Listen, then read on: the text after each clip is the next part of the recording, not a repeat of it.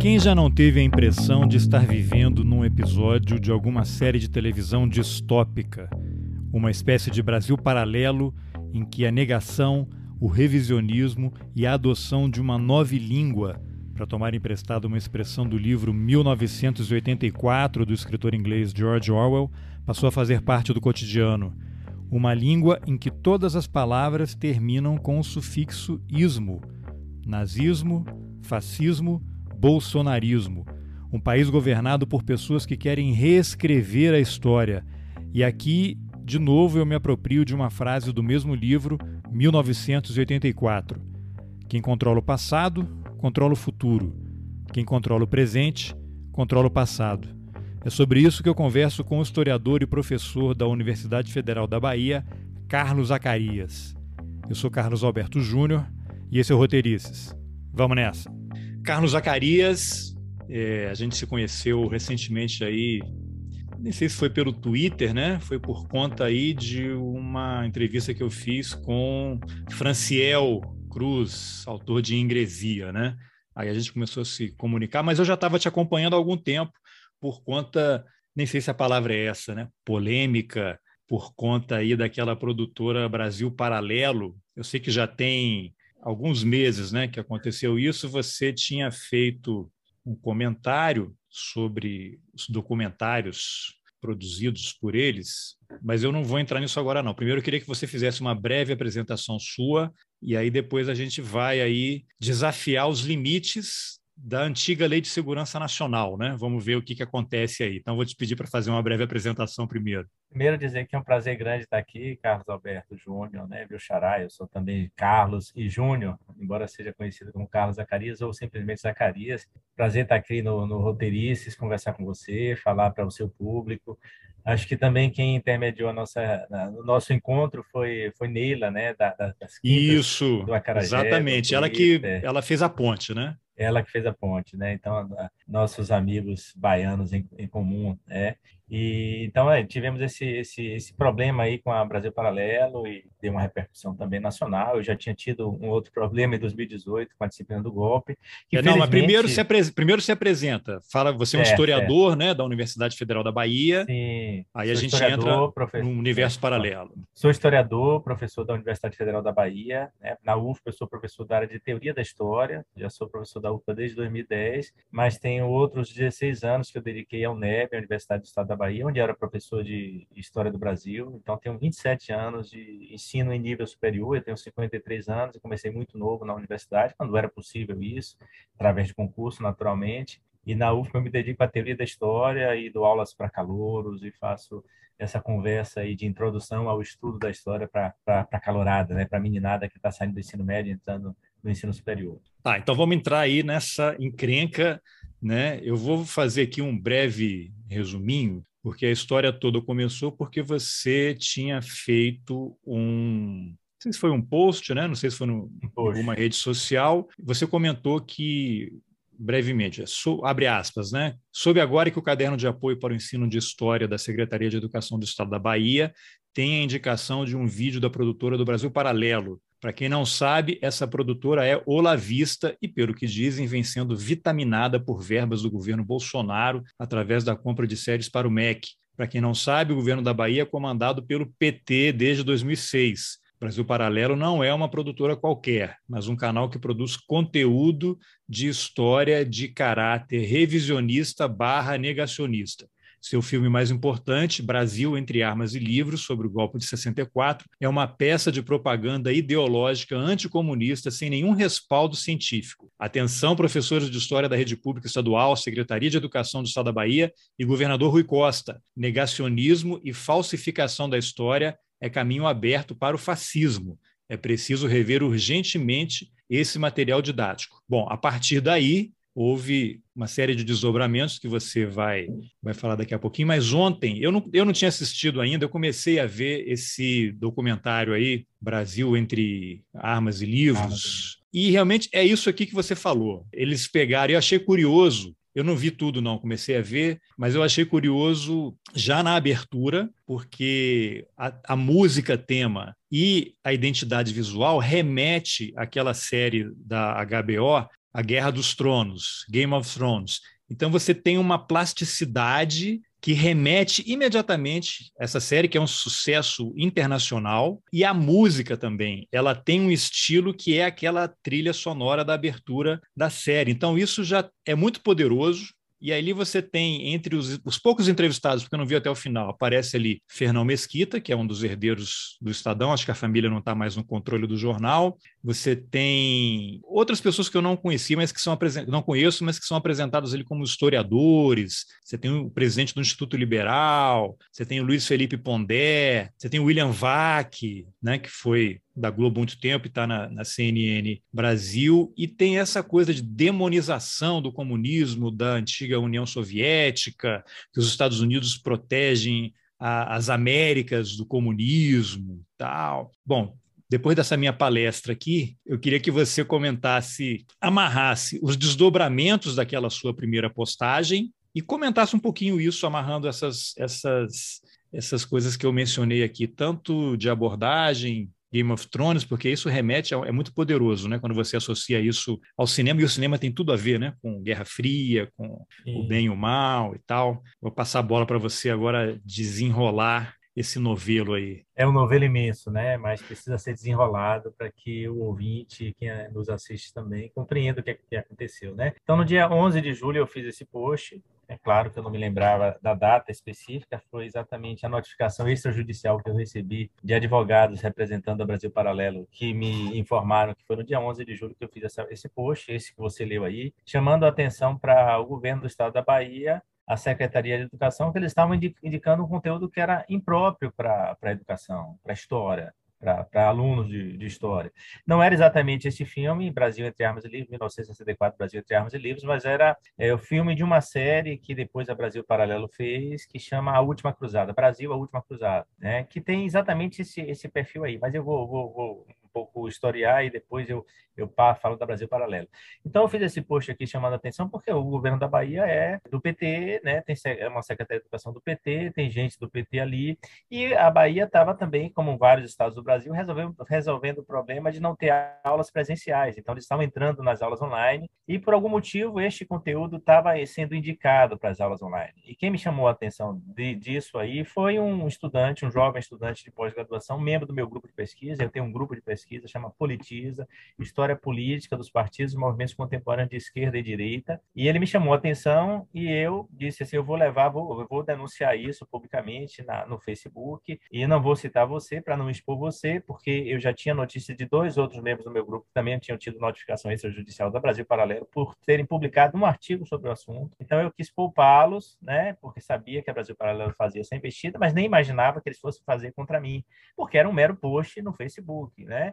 E assim, e um post, Carlos Alberto, é, nosso, né, repercute nos limites da nossa é, penetração como intelectuais públicos que somos. Né? Eu sou um professor da universidade, eu não tenho milhares de seguidores, eu tenho alguns seguidores, né? Enfim, eu não estou à procura de seguidores, estou à procura de fazer meu trabalho. Então, uh, os limites da repercussão do meu post eh, foram além daquilo que eu imaginava, porque logo no mesmo dia, no meu inbox, vieram pessoas que eu imagino que sejam da Secretaria de Educação, e, muito educadas, todas elas, dizendo que foi muito bom eu chamar atenção, né? que aquele material tinha sido feito é, por professores e que certamente no meio ali, da, às vezes, da, da, do, do, trabalho, alguém não percebeu que esse material estava sendo indicado, esse material não foi filtrado e foi estava lá na página da Secretaria de Educação, mas que o meu post tinha sido muito positivo, isso já estava sendo tratado lá no âmbito da Secretaria e dos, dos, dos, espaços adequados, e no mesmo dia eles me informaram que o material tinha sido retirado, e claro, eu fiquei muito feliz que o material foi retirado, porque, eu insisto, é um material impróprio, é um material que é negacionista da história, ou seja, ele, ele, não, ele não contribui para que os estudantes venham a conhecer a história, ao contrário, ele cria confusão, né? exatamente por esse aparato técnico, esse, essa dimensão dimensão sedutora que a propaganda pode ter para as pessoas. Então, esse material era deseducador, né? Então, ele foi retirado, eu fiquei muito feliz. E aí, eu estava seguindo a minha vida, quando cerca de dois, dois meses e meio depois, eu recebi a notificação extrajudicial da Brasil Paralelo, em 14 páginas, eles me dizendo que não são olavistas, que não são bolsonaristas, né, que não recebem nenhum centavo do governo, embora seja estranhíssimo, né, que eles tenham é, conseguido alugar é, um andar inteiro, depois dois andares inteiros na Avenida Paulista, uma, uma, produtora de cinco anos que fez isso, né, na Avenida Paulista, e agora assinou, assinaram um contrato milionário com a, com a Sony, ou seja, tem uma, uma, uma carreira, carreira meteórica, né, uma, uma, uma projeção imensa, tem material já na TV Escola, produzidos pela, eh, pela Brasil Paralelo. Eh, então, a gente não sabe exatamente de onde esses recursos vêm. A CPI da Covid, pasme você, Carlos Alberto e ouvintes, estava atenta a isso, tanto que aprovou a quebra de sigilo da Brasil Paralelo, né, inicialmente. Né? O ministro Gilmar Mendes julgou o caso e, e, determinou que fosse a partir de março. Depois ele decidiu que não seria mais dado a quebra de sigilo da Brasil Paralelo, ou seja, a gente vai continuar sem saber de onde essa eh, produtora tem recursos, né? porque eles dizem, e disseram isso aqui na notificação que me mandaram, que todos os recursos que eles ad, adquiriram são recursos de assinantes, não são sequer de monetização via YouTube, não é isso, é de, são de recursos de assinantes, de pessoas que voluntariamente contribuem para a empresa Brasil Paralelo, porque, claro, afinal de contas, como eles dizem, o Brasil é conservador, todo mundo está muito disposto a ver o conservadorismo em todas as esferas, em todas as instâncias, combatendo a ideologia de gênero, combatendo os professores doutrinadores, combatendo o comunismo, né? E quem sabe fazendo o Brasil retroagir em décadas, né, como eles é, parecem querer inspirar na última cruzada e até o século XIX, a monarquia, porque, é, é, Carlos Alberto, a gente, quando vai ver o material da Brasil Paralela, vai ver exatamente isso. Esse, esse encadear de, de, de, uma trilha sonora que remete ao Game of Thrones, né, e em todos os vídeos tem isso, né, é, é uma, é uma sonoplastia que evoca a, a, a dimensão nobiliárquica da, da, da, do Brasil, que não existiu a, a, nobreza exatamente, né? É, é, os senhores de engenho que era a nobreza do Brasil, mas assim, é a, sociedade nobiliárquica que eles reivindicam, é a sociedade da monarquia brasileira, porque é, é uma produtora que sequer admite um país republicano, porque eles têm um discurso que está presente lá no, na última cruzada, de que a República. Não, e é, é uma trilha, uma é uma coisa meio gongórica, assim, né, que remete à cruzada. Inclusive, acho que o símbolo, não sei se agora é o do título ou é da produtora, tem uma cruz de Malta no alto, né? Que é cruzada, que é monarquia, né? Exato. São os símbolos. É, Aquilo ali a pessoa está assistindo, são, não conhece, mas está introjetando aquelas informações, né? São evocações ultra-reacionárias né, do passado, coisa que os grupos fascistas fizeram na, na, nas décadas de 20 e 30 é desse país mítico, onde as pessoas se respeitavam, onde não havia violência, onde as, é, onde as famílias eram constituídas do pai, da mãe, dos filhos, onde a ideologia de gênero não convertia crianças no sexo oposto, né? É, é uma coisa mítica, isso não existiu em lugar nenhum, né? Onde as relações raciais eram de respeito, Então, é, isso tudo é, é, muito sedutor, Carlos. Não é à toa que eles, eles têm muito apelo, têm milhares, milhões de seguidores, eles dizem isso aqui, fazem questão de deixar claro, eles se jactam dessa, da, da quantidade de seguidores que eles têm. ah, eu olhei eles, ontem. É uma confirmação, né? Ontem no YouTube, quando eu comecei a assistir esse vídeo que eu mencionei aí, Brasil entre Armas e Livros, já estava com mais de quase 10 milhões de visualizações. Imagina, não existe um filme sério sobre 1964, sobre a ditadura, que tenha mais de um milhão de visualizações. Não existe um filme sério que tenha isso. E esse filme tem 10 milhões de visualizações. É, é só ver o Marighella, né? Que é o filme nacional com maior audiência dos últimos tempos, né? Está muito longe Nossa, disso. Está muito longe disso. A gente espera que, que alcance talvez alguns milhões e, que, que quebre os recordes de bilheteria nos cinemas da, da, dos grandes blockbusters brasileiros, né? Mas é muito improvável que alcance patamares desse que é um fenômeno. Mas, Carlos Alberto, esse fenômeno, claro, tem a ver com, a, o, com o fato de que o Brasil virou de cabeça para baixo, né? Virou de ponta cabeça. O país mergulhou numa espiral de ódio, numa espiral de, de, de acreditar que todos os nossos problemas são vinculados à esquerda. Eu, como historiador, sei que isso não é coisa é, de agora, não é coisa simples, embora o recrudescimento dessas ideologias e que, que catapultam né, é, é, experiências como a dessa produtora são recorrentes na história, né, porque, claro, as pessoas com raiva, as pessoas em crise, as pessoas frustradas, ressentidas, né, e, e, e sem conseguir localizar a dimensão do seu fracasso, elas tem que jogar o ódio em alguém. Né? Os, os, os, nazistas jogaram, depositaram o ódio nos judeus, fundamentalmente, não exclusivamente, mas fundamentalmente nos judeus. Agora o ódio à esquerda, ao PT, isso emergiu em 2018. Claro que agora tem um refluir disso, nós não sabemos aonde vai dar, mas claro, é, Brasil Paralelo surgiu nesse contexto aí, né, seduz né, os jovens e está né, nessa expectativa de que eles estão fazendo o correto, que é a guerra cultural, que na ótica dele, na ótica desse discurso, que é um discurso olavista, Olavo de Carvalho está tá na, no Brasil entre armas e livros, está em quase todos os filmes da Brasil Paralelo, e está presente no discurso olavista de que é, é, é, a imprensa está infiltrada por comunistas, né, é, o judiciário está infiltrado por comunistas, o, o Congresso está infiltrado por comunistas, a universidade é toda tomada por comunistas, então eles acham que eles estão fazendo o bem, né, tentando limpar ou evitar que os comunistas tomem conta do Brasil. É, inclusive, é até, o, até o Sérgio Moro é comunista, né? o ex-ministro do Meio Ambiente lá, o Ricardo Salles, na participação dele, agora acho que ele é comentarista, comentarista da TV Jovem Pan, Jovem Pan. acusou o, o Sérgio Moro de ser comunista, a favor de drogas, né? várias, é. várias situações. Agora, só para a gente amarrar e fechar essa, esse episódio da notificação do Brasil Paralelo, qual foi o desdobramento? É, o Eles te notificaram agora, e aí você teve que, teve que contratar advogado, chegou aí para a justiça, o que, que houve? Não, não contratei advogado, e é uma notificação extrajudicial, não, não é um caso que está no não, não é um processo ainda, é uma ameaça de processo, mas eu, como tinha de fato o processo pela disciplina do golpe em 2018, eu consultei o advogado que me representa na disciplina do golpe,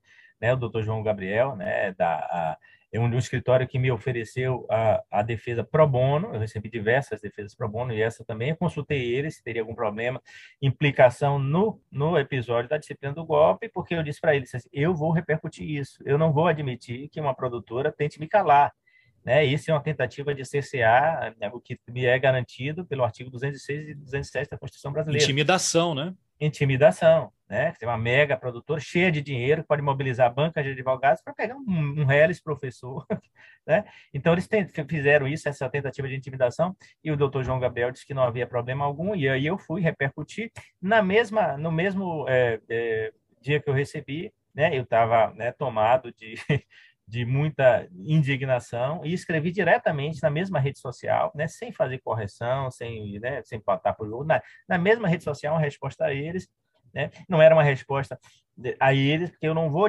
discutir com a, com a Brasil Paralelo, porque é, os, os, os, autores que eu tenho estudado, e eu tenho estudado negacionismo, eu tenho estudado revisionismo, né? e são duas coisas diferentes, revisionismo e negacionismo, mas o negacionismo especificamente, que é uma coisa fora da universidade, uma coisa que não tem nenhuma legitimidade, né? que, na verdade, não tem sustentação de nenhuma espécie eh, daquilo que, é, que constitui a ciência, é, não se discute com os negacionistas. Então, no mesmo dia, eu respondi para eles que eu não ia discutir com negacionistas, com os negacionistas, não obstante fosse imprescindível que eu discutisse o conteúdo do negacionismo né, do que eles estavam fazendo. Então, respondi naquele mesmo dia, e isso deu uma repercussão ainda maior do que aquele post de 11 de, julho, esse outro post de resposta a ele, né, porque aí foi para vários lugares, recebi notas de apoio, né, e, e, saiu em jornais, né, jornais locais e alguns jornais nacionais também, essa tentativa de intimidação.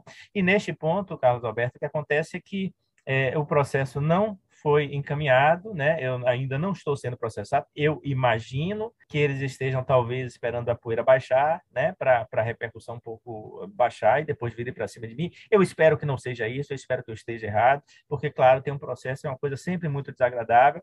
Mas se eu tiver um processo, eu vou enfrentar este processo como enfrentei aquele outro contra o vereador da escola sem partido que quis calar um professor e foi derrotado exatamente nesta semana que passou, né? Nós a sentença saiu e ele foi derrotado. E eu repercutir a derrota dele, como vou repercutir a, a derrota do Brasil para ela, se eventualmente me processarem. É um processo muito, muito complicado. Agora, você falou algumas coisas aí muito interessantes, que aí eu queria também usar essa oportunidade para poder explicar para as pessoas que ouvem falar e não sabem o que é, por uma série de razões, né? Que tem a ver com negacionismo e revisionismo, que são coisas diferentes, bem diferentes, né? Narrativas, que é um termo caríssimo né, aos historiadores e que está há uma tentativa de sequestro dessa palavra pela ultradireita para ressignificá-la como sinônimo de mentira Né? Na CPI, a gente viu ali aquela base governista, a narrativa é a narrativa, querendo dizer que é uma, uma mentira e não tem nada a ver com isso. Né? E, mas, e outra coisa que é a tal da guerra cultural que você mencionou e o marxismo cultural, coisas muito importantes. Mas antes disso, para a gente fechar, aí você está aguardando se a Brasil Paralelo vai fazer alguma coisa ou não, mas recentemente saiu uma notícia de que a Brasil Paralelo fez uma parceria com uma entidade chamada Central das Favelas, se não me engano, e que o conteúdo produzido por eles, né, para quem não está familiarizado, né, Brasil Paralelo é uma espécie de Netflix da ultradireita, né? Eles têm ali, eu não sei se eles compraram conteúdo de filmes, né? Como a Netflix faz, então você é assinante da Brasil Paralelo, você pode assinar um, assistir um filme qualquer feito em Hollywood e nesse cardápio deles também tem a, a, produção de documentários e filmes deles, né? E aí fica tudo disponível. E aí saiu matéria em vários veículos de comunicação sobre essa parceria e a pessoa lá da Central das Favelas falando como era importante garantir o acesso. Aparentemente é um conteúdo que vai estar disponível sem custo para as pessoas, de graça. Então você está lá numa comunidade, você tem um acesso ao Wi-Fi você assiste no seu celular esses documentários aí, né? De Brasil entre armas, dizendo que não foi golpe golpe, que foi o clamor das ruas, né? Você tem lá o ministro da Defesa que vai ao Congresso, né? o, o Braga Neto, quando é perguntado se houve ditadura, ele disse que não, que houve um regime forte, que se tivesse sido ditadura, muitos ali não estariam vivos para contar a história, né? Com outras palavras, e não, não houve ninguém capaz de dar voz de prisão para ele ali, né? Criar uma confusão, pelo menos, né? Ele não seria preso, lógico, mas você criar um, um fato, né? Isso é muito curioso. Mas, enfim, qual é o risco, o dano desse tipo de conteúdo está sendo disponibilizado dessa forma? E você vai para a comunidade, as pessoas não têm dinheiro para contratar Netflix, para TV a cabo, qualquer coisa que surge ali, eles vão consumir. Então, se você tem jovens em formação com 10, 12, 15 anos que vão estar sendo massacrados por esse tipo de conteúdo, eu imagino, queria ouvir a sua opinião como historiador e professor, o dano disso. Isso é uma coisa que vai levar décadas para ser recuperado, né? O que, que você pode comentar? Carlos, veja bem, é um dano terrível né? E um dano que implica no esgarçamento do, do, precário tecido social que a gente vem construindo ao longo de um século da, da pós-escravidão, da República e de um pouco mais de 30 anos de, de democracia. Né? Essa democracia precária que é sempre é, constitutiva de uma expectativa de que o Brasil vai, no final das contas, no futuro, consolidar a democracia em sua extensão é maior, né? Então a ideia de Brasil, país do futuro. Então isso que um pouco que a gente fez aqui tem um retrocesso imenso. Veja bem, não sei se está no seu horizonte a gente falar do, dos episódios recentes que envolveram ataques a professores de escola. Sim, né? já estava aqui programado, está tudo no horizonte. Programado. É. É, eu não vou antecipar. Você pode antecipar, né? se quiser, o que, te, que puder encadear, vá em frente. Ótimo. Então, veja bem, nós tivemos né, recentemente uma professora da escola Vitória Regia, né, que em setembro foi afastada da sala de aula. Aí de Salvador, ela né? indicou, né? Em Salvador. Vitória Regia, em Salvador, é um colégio de porte médio. Salvador não é um colégio grande e tal, mas tem, tem se notabilizado, às, às vezes em função até das polêmicas, né? Então, esse colégio afastou uma professora de história da sala de aula em setembro. Nós não sabíamos disso, né? Soubemos por, por causa de outros episódios que, que vieram à tona em novembro. Né? Isso, então, exatamente no dia 19 de novembro, véspera do Dia da Consciência Negra, nós sabemos que essa professora de História foi afastada em setembro porque ela indicou para os seus alunos o livro de Conceição Evaristo, Olhos d'Água, alunos da, do ensino médio. Né? E eu, as famílias teriam é, argumentado junto à escola de que os seus filhos não eram obrigados a sentir a dor das outras pessoas. Eles não eram obrigados a se colocar no lugar das outras pessoas, porque, claro, suponho eu e você também e os ouvintes que todo mundo tem suas dores, né? E se cada um só viver as suas dores, não vive a dor de ninguém, né, não há empatia possível, né? Aliás, eu escrevi, eu, eu tenho uma coluna no Jornal à Tarde, quinzenal, a minha coluna saiu hoje, foi exatamente sobre isso. É, só só um, um parênteses, porque isso que você está falando me remete a uma entrevista recente que eu fiz com o historiador Michel Germa sobre o nazismo brasileira, por conta que muita gente critica o fato de ter uma tentativa de comparação entre nazismo e o que está acontecendo no Brasil, genocídio, holocausto, e aí ele comentou: olha, se o Holocausto não serve para a gente fazer algum tipo de comparação, ele não serve para nada. Para que, que a gente vai estudar o Holocausto se ele não serve para nada, se ele não é exemplo de nada? Então, ele é um fato em si que vai morrer ali. Então, ah, as pessoas se sentem desrespeitadas, é uma banalização. Ah, mas eu sou judeu, ele falando, né? Eu posso uhum. falar, porque eu sou judeu, sou filho de judeus, sou neto de judeus que fugiram da guerra. Então, se essas barbáries não servem para nada, não servem para isso, então elas não servem para nada, né? Desculpa aí, te cortei, é, mas vamos lá, tem não, a ver. Né? Mas está perfeito, corretíssimo, não serve para nada. Adorno já dizia uh, lá na década de 60 que pior do que fascistas lutando contra a democracia são os fascistas dentro da democracia. Eles serem tolerados. É, é um absurdo que isso exista. E é mais absurdo, Carlos Alberto, quando a gente que, que se incomoda que a gente chame o fascismo de fascismo. Pelo nome, é, né? Quando você vê nome, um assessor presidencial nome. no Senado fazendo um símbolo, um, um, um símbolo gesto branco. supremacista branco, e o juiz ah, diz que não, tudo bem, que não aconteceu nada e tal. Aí você tem o cara lá que, o ex-secretário de Cultura, não é que ele imitou o Goebbels, ele incorporou o Goebbels, ele baixou um santo ali, o santo do Goebbels baixou ali na sala Tudo. dele. E não aconteceu nada, ele só foi demitido, né? pela pressão, só foi demitido. Isso não aconteceu há 10 anos atrás, aconteceu exatamente no ano passado. é que o problema não é ser nazista, o problema é, é causar um certo mal-estar. Né? É, o mal-estar. Ele foi afastado e continuou a vida dele normal. Quem sabe amanhã ele não se reincorpore, né? com tantos que estão aí. Né? Então, o que acontece? A professora foi afastada, né? e eu vou, vou, vou depois chegar no ponto que, que, que, moveu essa, essa pergunta. A professora foi afastada, né? os pais disseram isso, isso foi em setembro, nós soubemos em novembro, e soubemos em novembro porque nessa semana de novembro, a Semana da Consciência Negra, é uma outra professora aí do Colégio Público, Tales de Azevedo, que é uma grande escola pública, num bairro nobre de Salvador, né? no, na, no Costa Azul, é, essa professora de filosofia é, teve é, uma denúncia numa delegacia da parte dos pais de uma, de, uma, de uma adolescente que era estudante do ensino médio de que a professora estaria fazendo doutrinação esquerdista, falando em gênero, em ideologia de gênero, em direitos humanos, né, coisas que eles todos acham que é coisa de esquerdista. Então essa professora foi notificada, o delegado foi até a escola, né, ou as autoridades policiais foram até a escola dizer que ela tinha uma queixa lá. Né? E aí, Carlos Alberto, o que acontece é que nós também tivemos em, em Salvador, né, que é a cidade mais negra do Brasil, 85% de negros habitam essa cidade, né, dos que se assumem negros, né, cidade do Salvador, de 3 milhões de habitantes. Nós tivemos episódios, aí sim, de dois grandes, de duas grandes escolas, né, de alunos do WhatsApp que praticavam racismo é, se eu posso dizer assim, porque todo racismo é brutal, mas mais vil, mais brutal, dizendo que macacos não eram bem-vindos no grupo. Isso duas escolas grandes, o Antônio Vieira e o Portinari. Por que, que eu estou eh, dizendo isso para chegar na, na, questão das favelas que compram, compram conteúdo da Brasil Paralelo?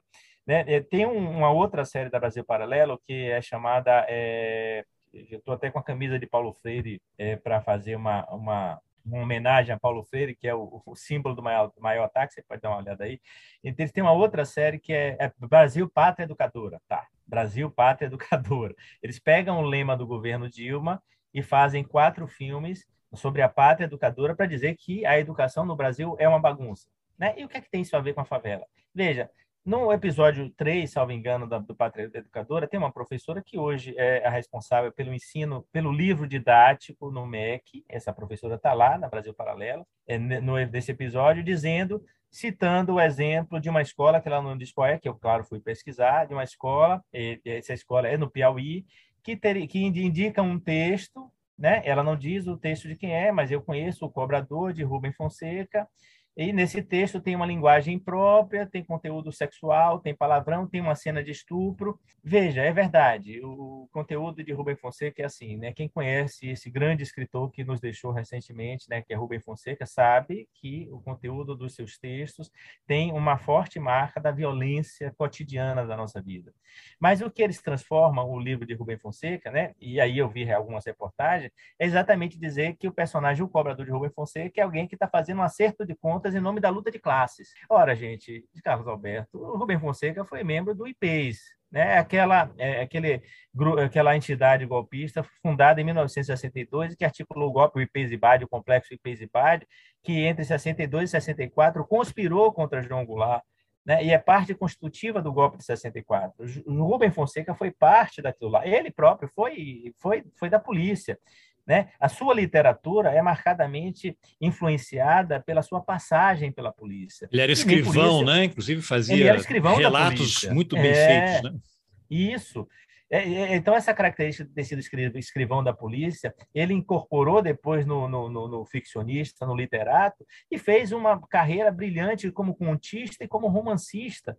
Né? Gente, ele não tem nada a ver com comunismo, ele não tem nada a ver com a luta de classe. O cobrador, o personagem que está incorporado, não tem nada a ver com a luta de classe. Então, quando a, a pessoa diz isso lá no filme e a, as pessoas inadvertidamente compram essa ideia de que a escola é um espaço em que os professores não sabem filtrar o que é adequado para as crianças e o que não é, é, é, o que eles estão dizendo é que entidades externas devem dizer o que, é que a escola deve ser e não os professores. Isso é um absurdo. Né? E aí vem para a favela. Quando é, uma, uma uma entidade ligada às favelas no Brasil. Não é a CUFA, né? Não confunda, né? Para quem está ouvindo, a CUFA é a Central Única das Favelas, que faz um trabalho muito sério. Mas, claro, como todos os setores, tem várias entidades que fazem vários tipos de trabalho. Então, é uma, uma entidade ligada às favelas, comprou esse material do Brasil Paralelo e vai passar para os que são associados, certamente, sem custo, sem nada. Né? Eles vão dar uma versão que é completamente contrária àquilo que se conhece da história do Brasil, Carlos Alberto. Não é possível que a gente continue encadeando um discurso, né? É, é, é, como ele chama, uma narrativa né, que não diga que o Brasil é um país racista e que esse racismo é fruto da escravidão e que essa escravidão projetou durante o século e meio em seguida a abolição o conteúdo do racismo e que exclui os negros da universidade, exclui os negros dos, dos melhores empregos, dos melhores postos de trabalho e são os primeiros a entrar na fila do desemprego, na fila da fome, na fila do osso, né? Porque o discurso deles é que quem fala de racismo está fazendo mimimi, né? Quem fala de racismo, na, na, lógica deles, desconhecem de que os negros foram trazidos da África para o Brasil, não porque os portugueses entraram lá, os espanhóis entraram lá, não no caso para a América Espanhola, mas porque os próprios negros entregaram os outros, né? Aliás, isso estava presente num do, do, do, dos, dos, discursos de Bolsonaro que disse, né? Quando ele falou no Roda Viva, né? Que ah, porque os portugueses não fizeram isso lá. Dizer, é cheio de versões completamente falsas sobre a história completamente é, confrontantes com aquilo que a ciência histórica, o que a ciência como um todo constituiu, né? e é em função disso que a gente tem episódios de racismo como esse que eu relatei aqui, ou episódios de uma família que vai na delegacia e dá queixa de uma professora que eles chamam de esquerdista, ou episódios de uma escola que admite que famílias que se queixaram de um livro que tinha sido indicado pela escola, que é o livro Olhos d'Água, não é uma coisa adequada, e eles afastam a professora, que é uma professora negra, né? Eles afastam a professora, a gente só sabe disso do, do, dois meses depois, em função de uma lógica de que nós aqui estamos disputando posições diferentes, narrativas diferentes. Não existe isso. Claro que as narrativas são constitutivas do que é história, mas as narrativas dos historiadores são baseadas em verdades científicas, em provas, naquilo que os documentos nos dão a ver. E é tudo aquilo que não está no conteúdo da Brasil Paralelo, que é tudo aquilo que não está no conteúdo desses livros fáceis que vendem aí e se transformam em best-sellers. É, isso é interessante, porque o livro estava na relação de obras da própria escola, quer dizer, não foi a professora que tirou isso da manga, da cartola, estava numa relação da própria escola e ela escolheu e aí, quando o bicho pega, você vai afastar quem? Vamos afastar a professora negra, né? Exatamente, quer dizer, é, é a parte mais frágil. E aí tem que vir o sindicato defendê-la, como está fazendo o Simpro, né? Porque essa professora, completamente desassistida, imagine a, o, o, o, universo psicológico que ela mergulha, né? A saúde mental dela como é abalada.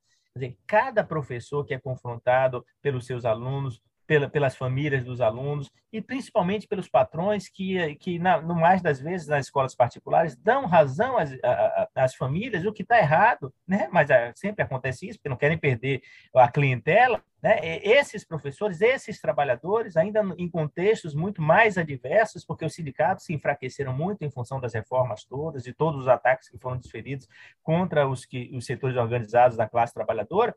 Então, os sindicatos eh, enfraquecidos, os professores né, com dificuldade de serem acompanhados, então mergulham numa espiral de doença, daqui a pouco é, o burnout que eles estão sofrendo, estão afastados porque, porque não conseguem dar conta de, de, dessa situação.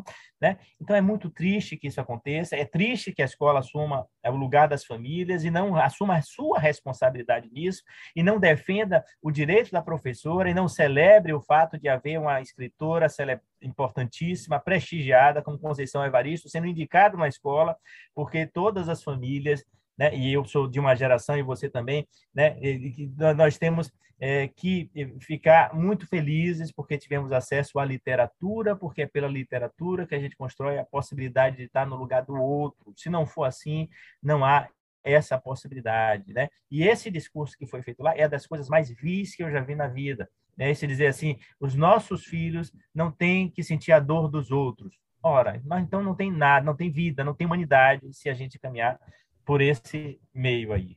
É, vamos pegar o romance lá do Aldous Huxley, né? Admirável Mundo Novo, vamos dar um Sim. comprimido de soma e aí está uhum. resolvido, né? Agora, a Conceição Evaristo é interessante, porque tem alguns anos que ela tentou uma vaga na Academia Brasileira de Letras, nem né, não foi eleita. Esse episódio é uma, uma das sínteses do Brasil, né? Explica mais sobre o Brasil do que qualquer outra coisa. Mas aí eu quero pegar um gancho aqui de uma frase que está até no, na sua resposta lá do, ao Brasil Paralelo, que a gente vai fazendo uma transição aqui para várias coisas, que é, e você já mencionou, o preço da coerência é não discutir com negacionista. Aí eu queria que você amarrasse isso com negacionismo e revisionismo. Né? Revisionismo, surgiu fato novo, a gente revisa corrige e avança, né? A negação é uma outra coisa, né? É, não, não, teve ditadura, não teve escravidão, né? Os portugueses paravam um navio lá com a placa da CVC, ó, quem quer ir para o Brasil? Como o Fábio Porchat falou isso no programa dele uma vez. Quem quer ir para o Brasil? Vamos lá. E o pessoal ia, né? É, Por vontade aí, própria. E aí, depois disso, negacionismo, revisionismo, se você pudesse fazer, estabelecer isso, que as pessoas não entendem, usam um termo como se fosse o outro, e são coisas diferentes. E aí a gente vai para a tal da guerra cultural e o marxismo cultural, que todo mundo ouve falar, mas quase ninguém leu Marx, né? E, e, e, tem uma dificuldade enorme de entender isso. Então vamos começar com isso: negacionismo versus revisionismo. Esse, essa frase, o preço da coerência é não discutir com negacionistas, é uma frase parafraseada, retirada de um livro fabuloso publicado na década de 80 de Pierre Vidal, eh, Pierre Vidal Naquet, um historiador francês, né, um franco-judeu, e ele e é um Naquet é um historiador da história antiga, né, então especializado em, antiguidade clássica, fundamentalmente, né, Grécia e Roma. E ele na década de 80 muito incomodado por aquilo que hoje a gente chama de negacionismo, né, de Robert Faurisson, né, era um negacionista que o que é, o que é, o negacionismo? É, Carlos Alberto. O negacionismo ele surge em seguida da Segunda Guerra Mundial, é, quando é, estudiosos, né, vou chamar assim, né, porque estudam, mesmo que façam um trabalho de deseducar, mas são estudiosos, eles estudam um assunto, estudiosos começam a dizer que falar de holocausto, de 6 milhões de judeus mortos, né, é, de, de, de, de, campos de concentração que eram campos de extermínio, é, não é dizer a verdade sobre o assunto, porque não era possível matar tanta gente em tão pouco tempo e, e eliminar os corpos, né, como se depois, como se sabe, se, e os historiadores sérios todos constataram. Então, o negacionismo é essencialmente, originalmente, a negação do holocausto. Né? O negacionismo depois transitou por várias, várias áreas mas é um negacionismo, é negar o Holocausto. Tem um episódio na década de 90 que eu também cito na resposta que eu dou a Brasil Paralelo, que é o episódio da historiadora Deborah Lipstead, né, uma historiadora eh, de, universitária norte-americana, e ela escreveu um livro sobre o, o negacionista David Irving, né, um britânico David Irving, né, um historiador que tinha escrito uma obra sobre Hitler, Hitler's Wars, né, e era eh, e, e esse, essa obra isentava Hitler da responsabilidade pelo Holocausto, pela solução final, né, e assim a, é, a característica dos negacionistas é misturar verdades com mentiras, com falsidades. Então ele claro, assumia a guerra, mas dizia que o bombardeio de Dresden, Dresden na, na Alemanha tinha uma dimensão muito maior do que a própria é, intervenção dos nazistas em várias partes da Europa, né, que esse número era um absurdo. Então, David Irving era um negacionista e a é, Deborah Lepstead, do, do Holocaust Studies lá nos Estados Unidos, ela escreveu um livro sobre ele, foi processada sobre ele, isso é um caso real, né, foi processada. Isso depois virou um filme, virou um livro dela chamado Negação, que está publicado no Brasil, é um belo livro, Negação. e depois virou um filme filme chamado Negação, também um, um filme com Raquel Welch, né, no, no, papel de Deborah Lipstead. Esse filme e esse livro, eles dão conta desse episódio, dessa luta de Deborah Lipstead contra eh, o negacionista David Irving, né, que era, não por acaso, apoiado pelos supremacistas brancos. A estratégia da defesa de Deborah Lipstead é provar que o Holocausto de fato aconteceu. Eles não mobilizam testemunhas, gente que tinha passado por campos de concentração, porque sabem que a memória é falha, que emocionalmente as pessoas podem ser pegas no contrapé e podem ser desmoronar completamente ali. Então eles utilizam a estratégia de ir e, e demonstrar e comprovar, como a história faz, de que o Holocausto aconteceu, que seis, de que 6 milhões de judeus foram mortos e que seus corpos foram eliminados entre 1942 e 1945, quando se deu o período da da chamada solução final, que era o extermínio, né, é, último em relação aos nazistas.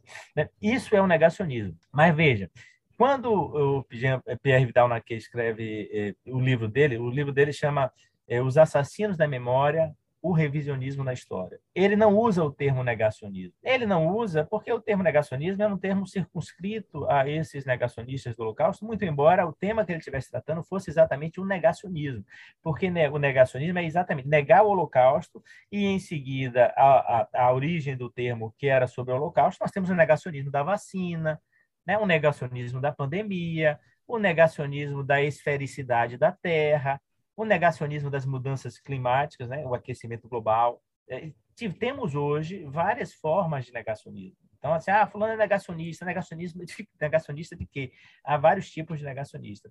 Os negacionistas, eles não estão baseados em nenhum ah, elemento de razão, não há racionalidade nos argumentos dele. É, veja, tem um, um, episódio, né, um, um documentário na, na, na, Netflix chamado Terra Plana, não sei se você já viu, é muito curioso. Né? Na Terra Plana, os terraplanistas, é, que é um, é um documentário crítico sobre a Terra Plana, não é defendendo a Terra Plana, né? claro que um streaming, uma plataforma de streaming dificilmente iria defender a Terra Plana. Né? É mais a, a, a Netflix, esse, nesse, nesse documentário, os terraplanistas ali representados, que falam muito, que contam a história, eles vão fazer um teste com GPS sobre se a Terra é esférica ou não. E, obviamente, que eles constatam que, que, que os indicadores todos dizem que a Terra é esférica. Os próprios GPS já é uma coisa que, por si só, já diz que a Terra é esférica. E aí, quando eles, eles, eles, eles se desconcertam, mas eles saem daquele plano para discutir outra coisa, porque essa é, é, como os negacionistas procedem, porque não sustentam argumentos em prova alguma, em prova nenhuma. Não há prova que sustente o negacionismo e não há razão que sustente o negacionismo. Isso é o negacionismo. O que é o revisionismo? Né? O revisionismo é uma coisa diferente.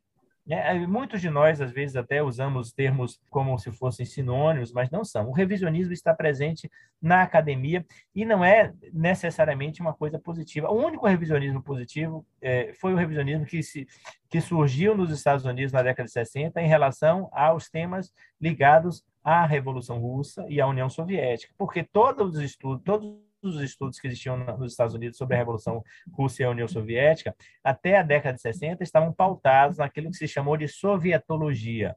A sovietologia era uma ciência dedicada a demonstrar que a União Soviética era totalitária, né? que a Revolução Russa é a origem do totalitarismo. Eles praticamente não estudam a Revolução Russa, mas eles estudam muito o regime soviético. Né? E a sovietologia, ela publicou muitos livros é, pelo, por todo mundo, né? As traduções que a gente tem sobre de livros estadunidenses sobre a União Soviética são baseadas na sovietologia e é ligada ao Departamento de Estado norte-americano. Então, na década de 60 surgiu uma historiografia acadêmica norte-americana, sobretudo é, feita por marxistas, não exclusivamente, mas sobretudo por marxistas, e esses marxistas norte-americanos desenvolveram uma história social que confronta as versões da sovietologia. Aí essa versão da, dessa revisão norte-americana americana é chamada de revisionismo. Mas, Carlos Alberto, é o único revisionismo positivo. Todo outro revisionismo, se você ouvir alguém, algum historiador chamando o outro de revisionista, ele está chamando de modo pejorativo. Está ofendendo, que é, que é o né? Está ofendendo. Mas o revisionismo ele tem lugar na, na universidade. Né? Os revisionistas dentro da universidade são aqueles que, por exemplo, admitem o golpe de 64. Não há um historiador acadêmico que diga que não houve golpe. Né? Sério, Mas, né? por exemplo, sério, sério, né? sério. Não acadêmico. Historiador não tem. Todos dizem que teve golpe. Por exemplo, Marco Antônio Villa, né, que é o, né, um, um, hoje é um, é alguém que, é, que fala em, em veículos de comunicação, né? tem muita boa, boa comunicação, foi um antipetista visceral, agora é um antibolsonarista, e muitas das falas dele né, proliferam. Marco Antônio Vila tem um livro sobre 64, quer dizer assim, sim, houve um golpe em 64, mas assim, não, a ditadura não se instala em 64, a ditadura é fruto do AI-5. O AI-5 é que instaura a ditadura. E o AI-5, como dura 10 anos, a ditadura dura os 10 anos do AI-5. Quando ele é revogado, acaba a ditadura. Estou né? aqui resumindo, né, sendo esquemático, mas assim, para Marco Antônio Vila, a ditadura se resume aos 10 anos. Isso é um é, revisionismo. É, é interessante, mas aí, nesse caso, você concorda com essa tese dele? De modo algum, né? Essa é uma tese. Então, é o que eu acho interessante, porque se você pega os cinco livros do Hélio Gaspari sobre a ditadura, né? Aquela série que é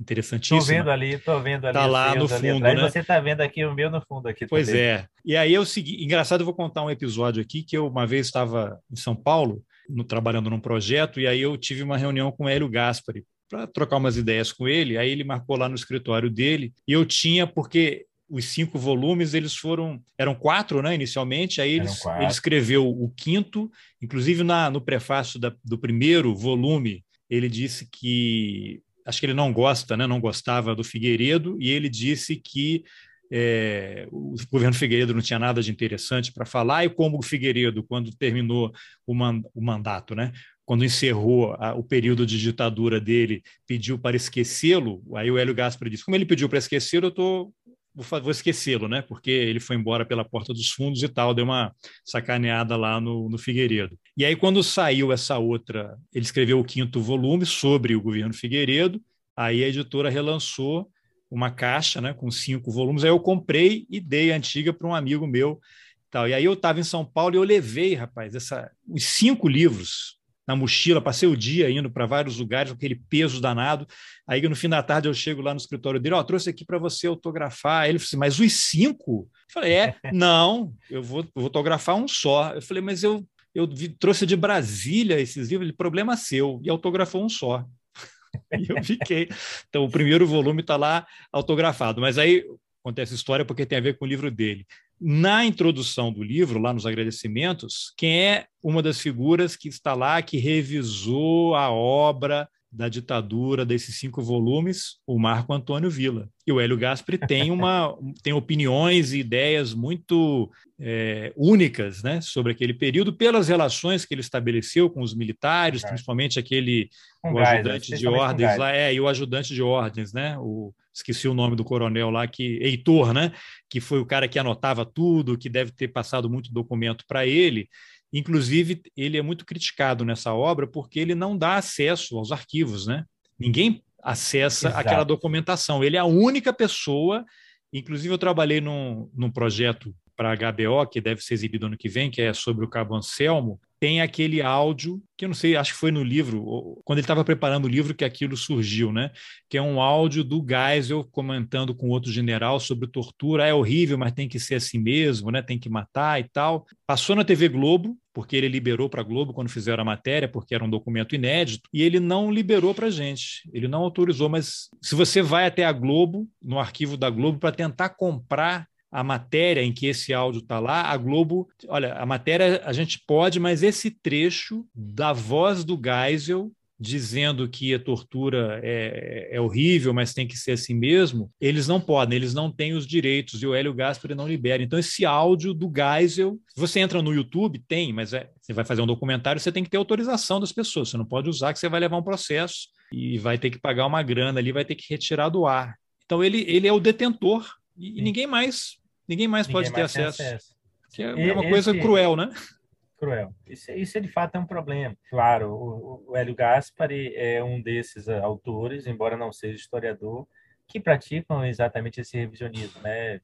escrevendo baseado sobretudo na documentação que Geisel, Geisel lhe disponibilizou, né? que, que é desconhecida do grande público, como você está dizendo, a gente não tem acesso.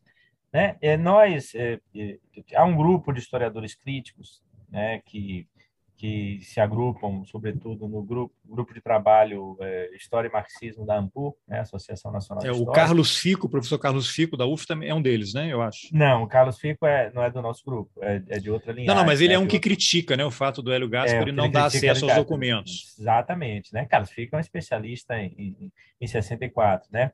Mas no nosso grupo, nós é, publicamos, Demian Mello, né, o historiador da UF, um professor da UF, ele organizou um livro do qual eu participo em 2014, que chama A Miséria da Historiografia, uma, uma crítica ao revisionismo contemporâneo. O Demian, que é um né? grande especialista em Marx, né? É, Demian é um especialista em Marx também, né, e em revisionismo, né, uma figura muito importante, né? Então ele ele publicou esse livro, ele organizou, eu participo desse livro, escrevo sobre sobre alguns autores que eu considero revisionistas, né? E ele também escreve sobre outros e tem outros.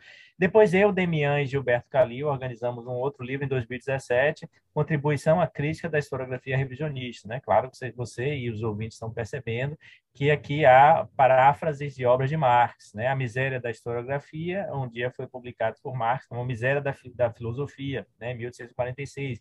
E a contribuição à crítica da historiografia revisionista nós tiramos do da contribuição à crítica da economia política, né? O livro de 1858 de Marx. Então, assim, nós somos historiadores marxistas, a gente publicou esse livro e no livro nesse último que eu organizo com Demian e com Gilberto Calil, né, o próprio Gilberto Calil escreve um artigo sobre o Hélio Gaspari. Né, e o artigo de Calil aponta esses problemas do Hélio Gaspari.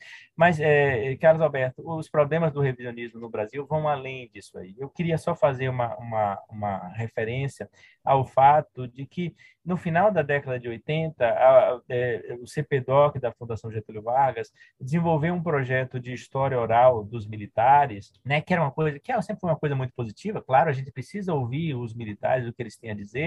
Os militares é, se queixavam sempre na caserna de que eles não tinham falado sobre a ditadura, que eles tinham guardado silêncio em função do pacto que foi a Lei 6.683, a Lei da Anistia de 1979, que era a Lei do Esquecimento. E eles tinham ficado quietos, mas a esquerda nunca ficou quieta e publicou seus livros. A gente conhece os livros de memórias, né? desde o que é ex-companheiro de Fernando Gabeira, ou Em Câmara Lenta, de Renato Tapajós, o de Jacó Gorenda, em Combate nas Trevas, Os Carbonários, de Alfredo Sirquis, assim, vários livros sobre o que foi a luta armada, né? não pelos motivos que os militares dizem, alegam, mas pela necessidade de que as pessoas têm de falar sobre o passado. Nós não podemos jogar uma pá, uma pá de cal sobre o que foi a ditadura no Brasil simplesmente porque os pactos da transição nossa implicavam no silenciamento. Eu não sou obrigado a assumir isso, eu não sou vítima da ditadura, tenho 53 anos, eu era criança quando houve a ditadura, mas quem foi vítima da, da, da ditadura não é obrigado a assumir os pactos de silêncio que foram acordados lá por cima, tá certo? Então, esses livros todos surgiram, e aí, no final da década de 80, o CPDOC da Fundação Getúlio Vargas desenvolveu um projeto de história oral dos militares, ouvindo os militares sobre o que tinha sido a ditadura, e eles publicaram três livros sobre o assunto. Não há nenhum problema nesse ponto. O problema é que a memória dos militares passou a se constituir na história que os historiadores vieram construir sobre o passado. Porque, veja, Carlos Alberto, quando a gente fala sobre o passado baseado na memória apenas, a gente está sempre presentificando o passado. É, a, a, memória é sempre o presente, embora ela se refira ao passado, mas é o presente. A história não é o presente. Embora ela parta do presente para o passado, ela se preocupa essencialmente com o passado.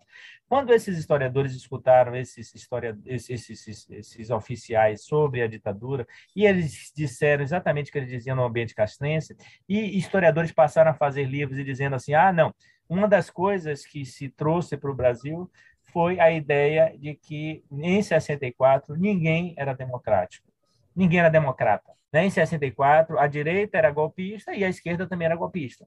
Isso é um revisionismo. Isso é um revisionismo. Está hum, presente na academia brasileira. Há historiadores que dizem isso.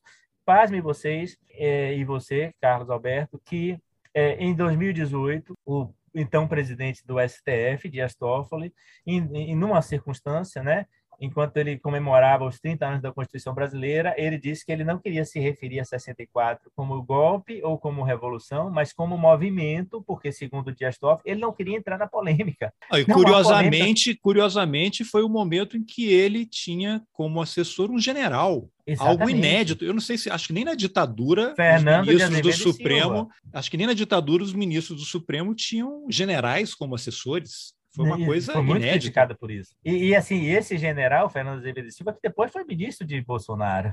Sim. Não era qualquer general. É com o Supremo general... com tudo, né? Como alguém já disse aí no passado. Aí eu queria só, por conta disso tudo que você falou, aí me lembrei de uma frase aqui que tem, em outras palavras, é o que você disse, né? Que é uma frase do George Orwell, autor de 1984, acho que está até no início do livro. A frase é: quem controla o passado controla o futuro. Quem controla o presente controla o passado.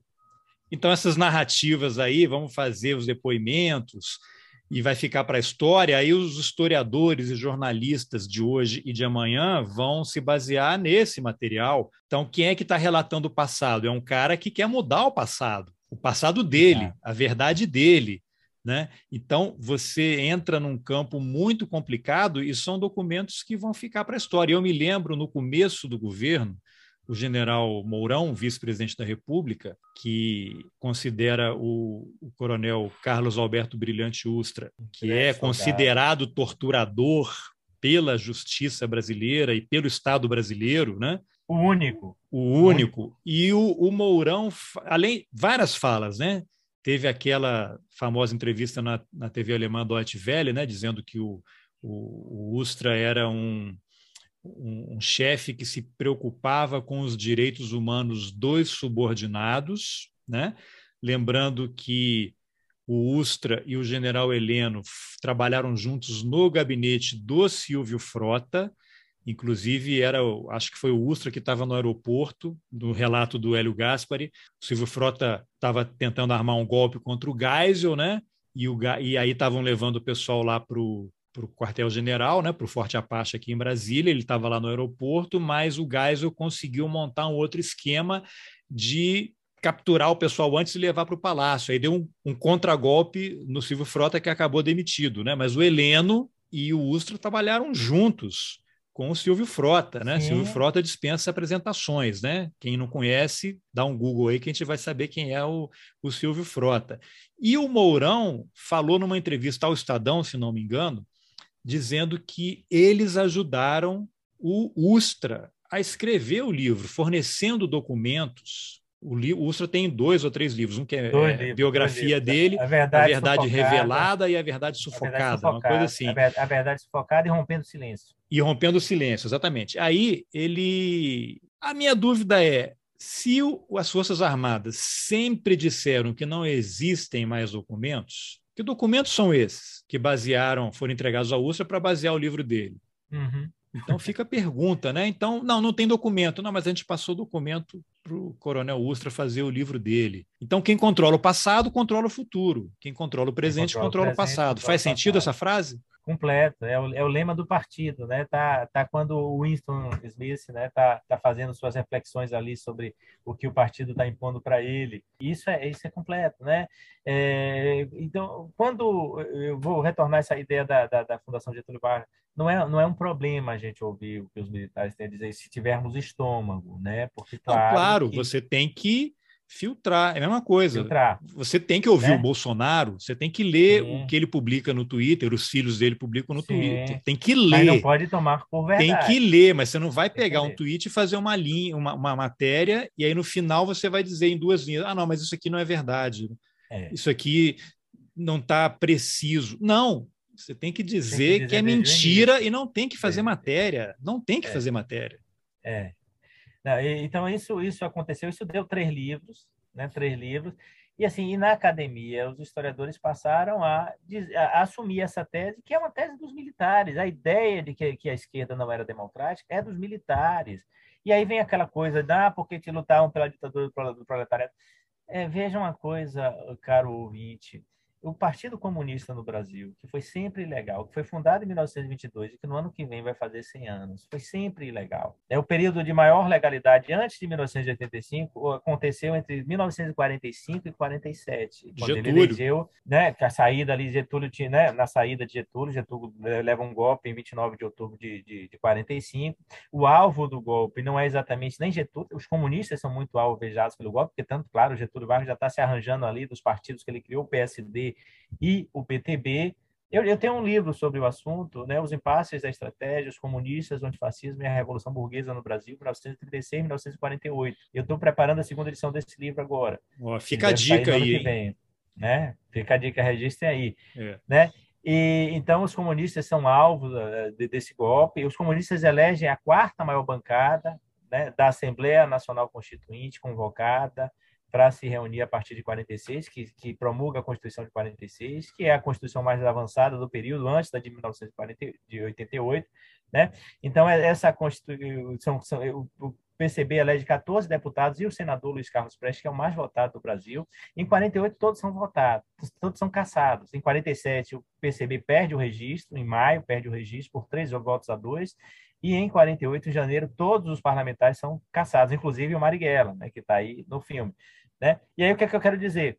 Né, veja, o PCB foi um partido que não lutou pela, pela ditadura do proletariado. O PCB lutou pelo capitalismo, porque na lógica stalinista abraçada pelo PCB, antes de haver condição para o socialismo, porque o PCB considerava o Brasil um país feudal, né, havia a necessidade de desenvolver as forças produtivas, né, desenvolver o capitalismo, desenvolver a democracia, né, as relações de propriedade tinham que, é, no espírito do capitalismo, tinham que predominar e não as relações de propriedade como predominavam no Brasil na ótica do PCB.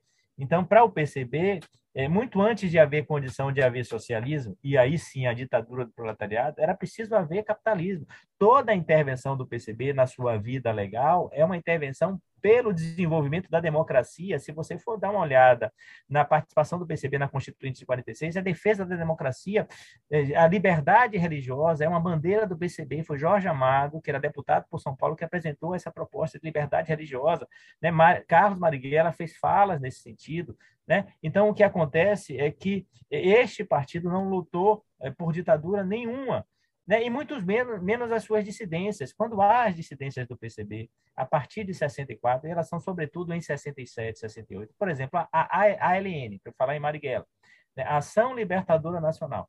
Marighella passou a sua vida toda, por 35 anos, Marighella militou no PCB, que era um partido que aspirava à participação na democracia. Marighella tinha sido preso em diversas circunstâncias sem nunca dar um tiro na vida, eu suponho, né? Porque ele não era luta armada. Por 35 anos, Marighella militou assim. Quando vem o golpe e Marighella vai preso no cinema, né, no Rio de Janeiro, né, e ele resiste à prisão, escreve um livro sobre isso em 65, chama Por que resistir à prisão, e aí ele está preparando já o caminho para sair do PCB, porque para ele, para Marighella, que foi dirigente do PCB, o PCB não é capaz de enfrentar a ditadura terrorista implantada no Brasil em 31 de março de 64. Aí Marighella a, começa. A oficialização da saída dele é quando ele aparece em Cuba, né? Naquele Cuba, encontro lá, sem o, sem o PCB sair, saber, né? Sem o PCB saber, ele sem aparece lá, saber. dá umas, um monte de entrevista ali, ele já está rompido e cai fora, né? Aí ele vai em 67 para a OLAS, né? A OLAS é a Organização Latino-Americana de Solidariedade, em Cuba. A Cuba convoca a OLAS, né? Que é na, um meio dos cubanos fazerem propaganda e, e, e, criar um cinturão de defesa sobre a ameaça que os Estados Unidos permanentemente fazem sobre a ilha. Então, Marighella vai para lá e desautorizada, como você está dizendo, pelo PCB. O PCB é, foi 67, não foi 64, eu me equivoquei. 67, é 67. Ele vai para Cuba em 67 e, assim, em 64 ele já está fazendo esse caminho de saída, já está começando Sim. a confrontar. É no tá, processo. Ele vai, ele vai, aí o PCB expulsa ele, ele e de fato ele sai, e constitui o agrupamento comunista em 68, né, no início de 67, 68. Em fevereiro de 68, ele funda a ALN. A ALN, Ação Libertadora Nacional, não tinha sequer tempo para elaborar uma estratégia que fosse diferente da estratégia do PCB. Qual é a estratégia? A estratégia é de desenvolver as forças produtivas sobre o capitalismo, na democracia burguesa. É isso que a né? gente poderia chamar de acumulação primitiva de capital? Vamos primeiro enriquecer aqui e tal. É, né, a acumulação primitiva que, que, Marx se referiu era o surgimento do capitalismo na origem, né? o capitalismo comercial lá nos anos na, na, no século XVI, descoberta da América, pilhagem do ouro, né? E aí essas condições do tráfico né, essas condições todas de, de, de criação de capital né, no, no exterior permitiram à Europa criar uma, uma primitivamente né, capital para poder desenvolver em seguida a Revolução Industrial, né, em seguida dois séculos depois. Né? Então a Europa vai pilhar as Américas para acumular esse, esses recursos comercialmente e depois desenvolver as suas indústrias. Né? Mas, é, é, é, assim, no caso, desenvolvimento das forças produtivas está em Marx também né, que está lá, no, especialmente no prefácio da contribuição à crítica da economia política, esse livro que eu citei recentemente, agora nesse, nesse instante, e lá no prefácio Marx, Marx fala que antes que eh, haja as condições para a revolução, é preciso que as forças produtivas se desenvolvam. Né? Isso é uma característica do stalinismo, é uma leitura do stalinismo, Carlos Alberto.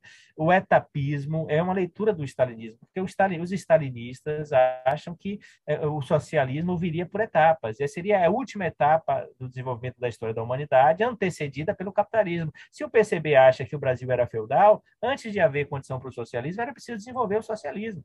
E o PCB defende a, a, a, o desenvolvimento do mercado interno, a democracia liberal, né, com olho, com vistas no socialismo, mas socialismo não é um projeto para a geração de PCBistas que lutavam por isso, é um projeto para um futuro onde as forças produtivas se desenvolvam. E todas as organizações que saem do PCB nesse período, elas são da mesma lógica, não só a LN, mas o PCPR, o, o MR8, né, a, a Molipa, a Colina, a VPR, todas essas organizações que foram para a luta armada divergiram do PCB no aspecto do enfrentamento da ditadura, mas convergiam com o PCB no aspecto da caracterização do Brasil, que o próprio PCB tinha começado a modificar ali no final da década de 50, quando, em março de 58, eles publicam uma declaração que entra para a história como Declaração de Março de 58, onde eles começam a admitir, começam a admitir que o Brasil é um país capitalista.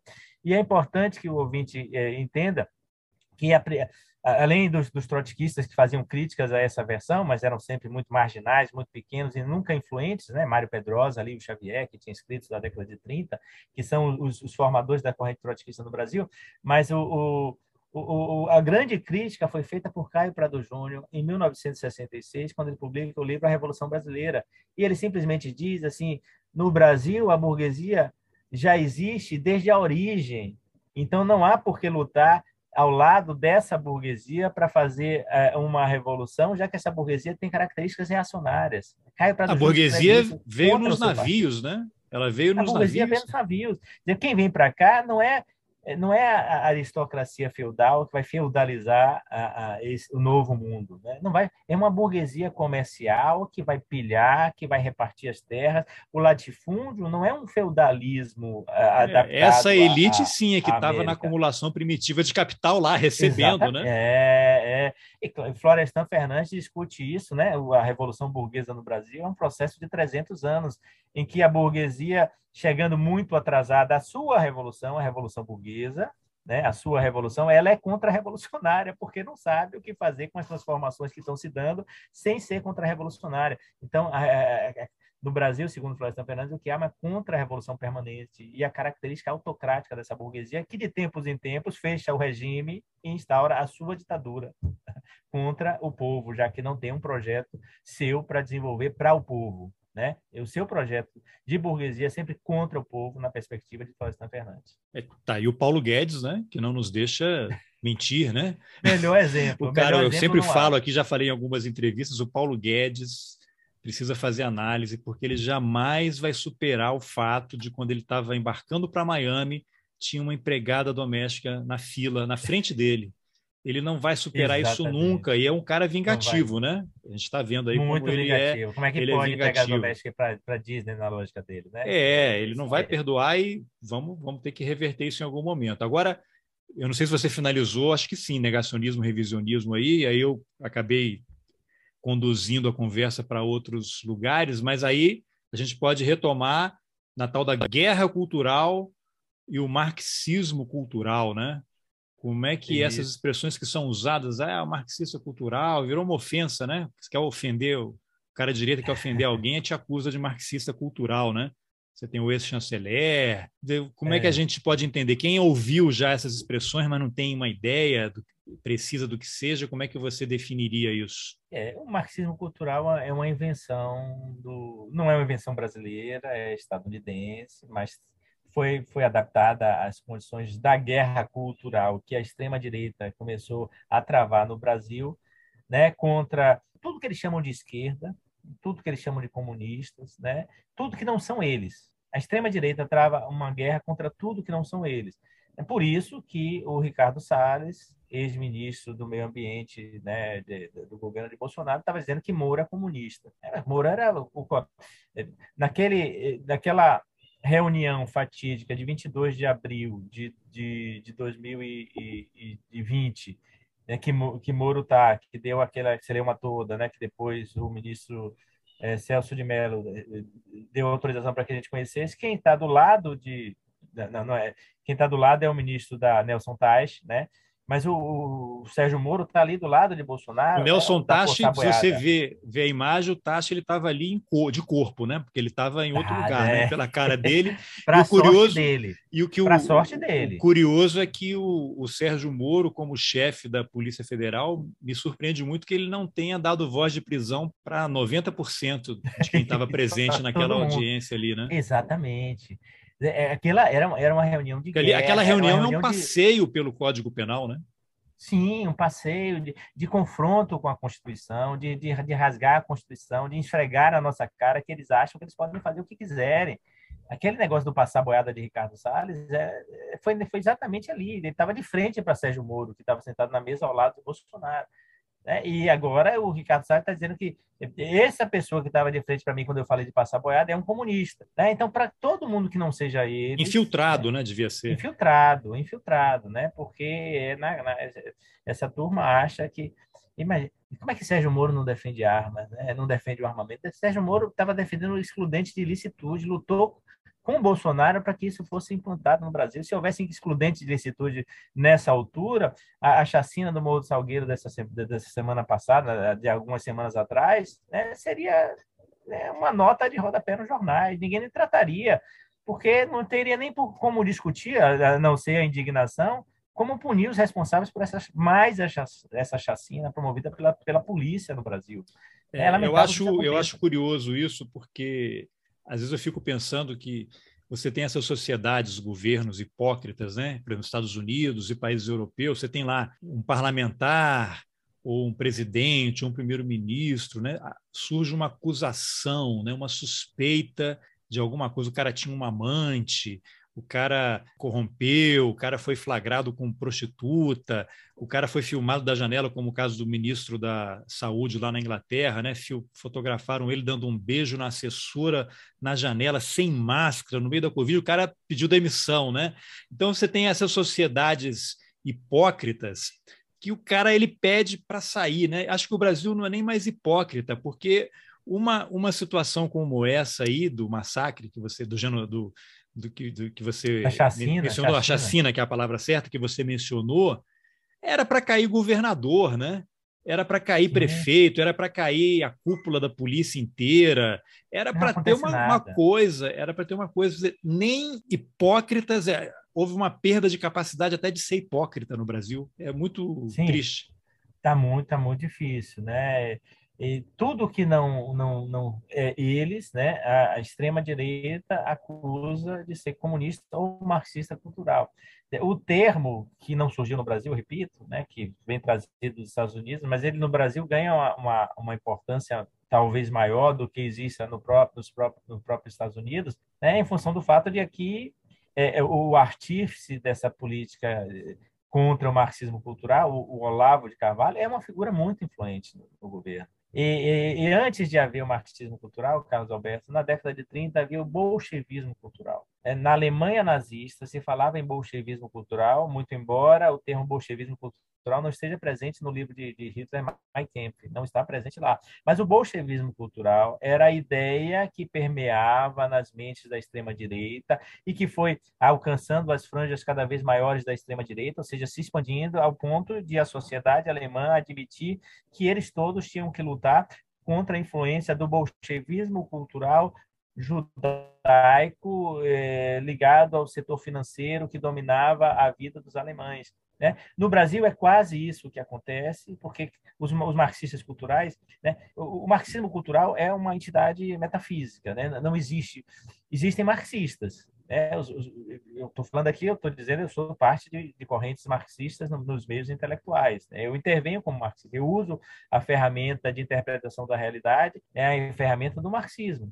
E essa ferramenta do marxismo, para mim, é também uma ferramenta de transformação da realidade porque a, a, tese 11, né, as teses sobre Feuerbach, né, diz assim, os filósofos até hoje interpretaram o mundo no que trata agora de transformá-lo. Claro que todo marxista quer também transformar a realidade. Mas, assim, eu e todos os marxistas que eventualmente haja em qualquer lugar, né, que existam em qualquer lugar, são absolutamente minoritários. Os marxistas são minoritários nos cursos de ciências humanas, são minoritários na universidade, são minoritários no jornalismo, são minoritários em, em qualquer lugar. Mas, assim, quando se cria o fantasma do marxismo cultural, né, o que se diz é que é dizer de direitos humanos, falar de gênero, falar de mulheres, de direitos dos LGBTs, direitos das pessoas negras, né, direitos das pessoas com deficiência, é praticar o marxismo cultural. Porque, obviamente, que para a extrema-direita eh, não pode haver nenhum tipo de empatia a extrema-direita lida com uma permanente guerra para o extermínio do outro. E nós não estamos falando, há várias formas de extrema-direita. A extrema-direita que eu estou me referindo aqui é a extrema-direita protofascista que existe no Brasil, que está enquistada no governo federal, que tem prepostos, como o que você falou aí, o, o, o, o assessor supremacista, que provavelmente escreveu vários discursos de Bolsonaro. É, não sei se ele escreveu esse último na ONU, provavelmente não, porque ele já estava afastado, já não tinha mais essa, essa ascendência. Mas, assim, a lógica dos discursos de Bolsonaro, que diz assim: o Brasil está ameaçado pelos socialistas. Desde quando? O Brasil nunca foi ameaçado pelos socialistas, nem nos momentos mais intensos da luta de classes no Brasil. Né? Não existiu isso na década de 60, não havia uma ameaça comunista que podia ser exequível no Brasil para tirar, para tomar o poder em 64. Não havia isso, embora houvesse o acirramento das condições de luta do, do, do, do povo trabalhador, dos camponeses, dos trabalhadores das, das cidades. Mas qualquer historiador que faça um mínimo de esforço para compreender os anos 60 vai entender que o acirramento das contradições não necessariamente indicava que havia uma circunstância em que os comunistas pudessem tomar o poder, até porque os comunistas sequer queriam tomar o poder, queriam apenas a legalidade do seu partido. Perceber que era o maior é. partido que queria a legalidade. É interessante você mencionar isso, porque tem um livro que saiu há pouco tempo, que eu não li ainda, até baixei ele, mas não li ainda, é do Jairo Nicolau, que é um cientista político do Rio de Janeiro. Ele escreveu um livro durante a pandemia chamado, acho que é O Brasil Virou a Direita. Eu não sei qual é a conclusão dele ali, mas eu não li ainda. É, eu tenho, mas não li. Mas o título me chamou muita atenção. O Brasil virou a direita. Eu fiquei, aí eu me perguntava assim, eventualmente se eu fizer uma entrevista com ele vai ser interessante assim. Mas quando o, o Brasil não foi de direita, como é que você virou a direita? O Brasil já foi de esquerda? Eu, é. eu fiquei intrigado com isso, né? Talvez ele tenha sido, o Brasil virou a ultradireita, e até faz é, sentido. Agora o Brasil virou a direita e eu fiquei intrigado com esse título. Verdade. É, é, quando é que o Brasil não foi efetivamente de direita? Os governos do PT todos tiveram que que fazer na, ba na base de muitos acordos, né? Tanto aí sim, o, primeiro... o PT virou a direita, aí faz sentido. É, o PT virou a direita há muito tempo, não é mais o PT da década de 80, né?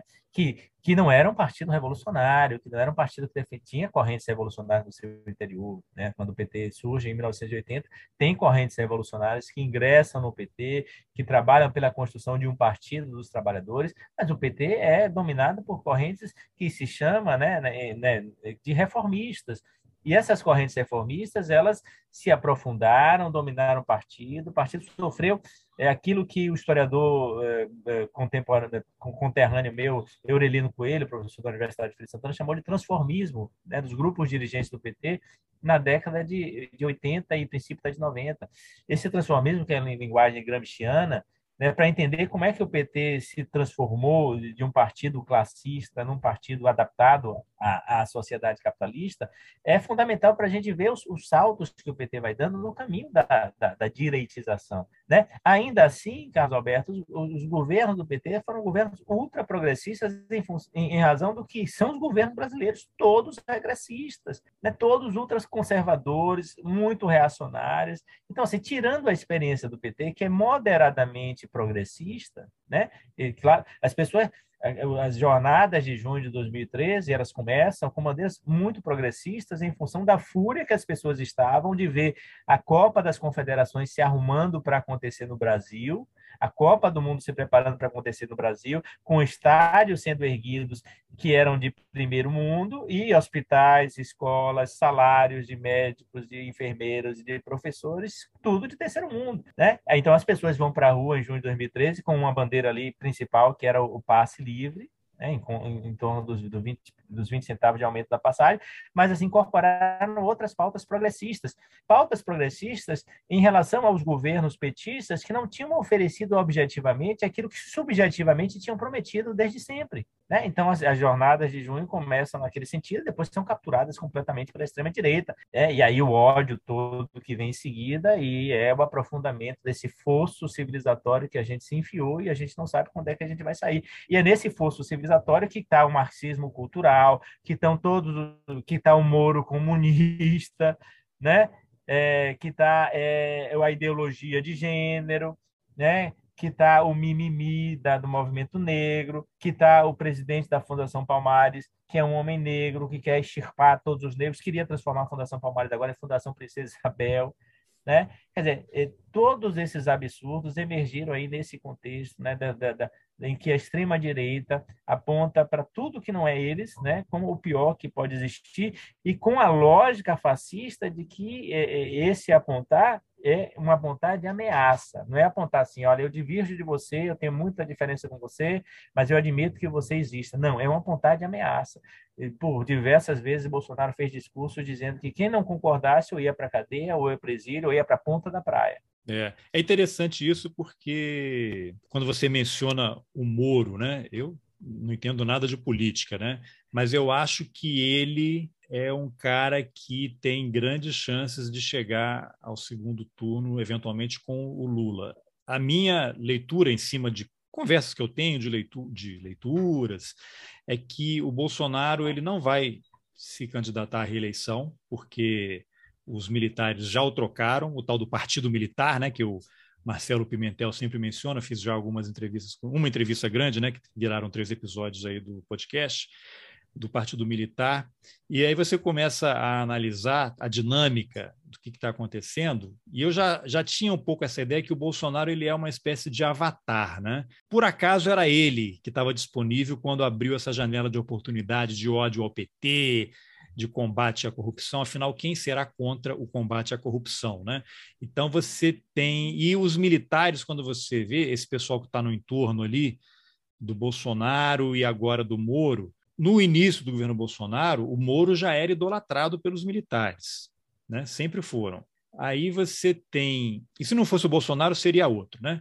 Então, ele está lá e vira o desastre que é, né? E, mas, de certa forma, isso funciona, porque quanto pior, melhor. Quanto pior for o Bolsonaro, melhor vai ser para os planos de quem quer fazer uma mudança e continuar, é, parafraseando Lampedusa, né? Do Leopardo lá, né? É preciso mudar para que tudo continue como está. Então, do príncipe, né? Então você tem o Bolsonaro que está essa tragédia, mas que cumpriu o seu papel e jogou, deu de mão, mão bandeja, né, para os militares. Aí você tem o Moro que saiu do governo porque supostamente não conseguia combater a corrupção. Saiu o livro dele aí que eu não li, acho que não vou ler. Pô, ele era o ministro da Justiça, ele podia ter mandado investigar um montão de gente ali. Pô, o cara, o presidente está interferindo na Polícia Federal, que, que é para não investigar os filhos. Como é que pode ser? Eu vou embora. Prevaricação, né? Se ele está no cargo, ele tem que tomar alguma medida. Então, você tem o pessoal que votou no Bolsonaro porque é neofascista, você tem um pessoal que votou no Bolsonaro por causa do Moro, que se tornou, foi convidado para ser ministro. Você tem agora o pessoal que se decepcionou com Bolsonaro por várias razões, porque ele não fechou o Congresso, porque ele está muito frouxo. Você tem o pessoal que abandonou Bolsonaro porque havia ido com o Moro e vai seguir o Moro onde quer que ele esteja.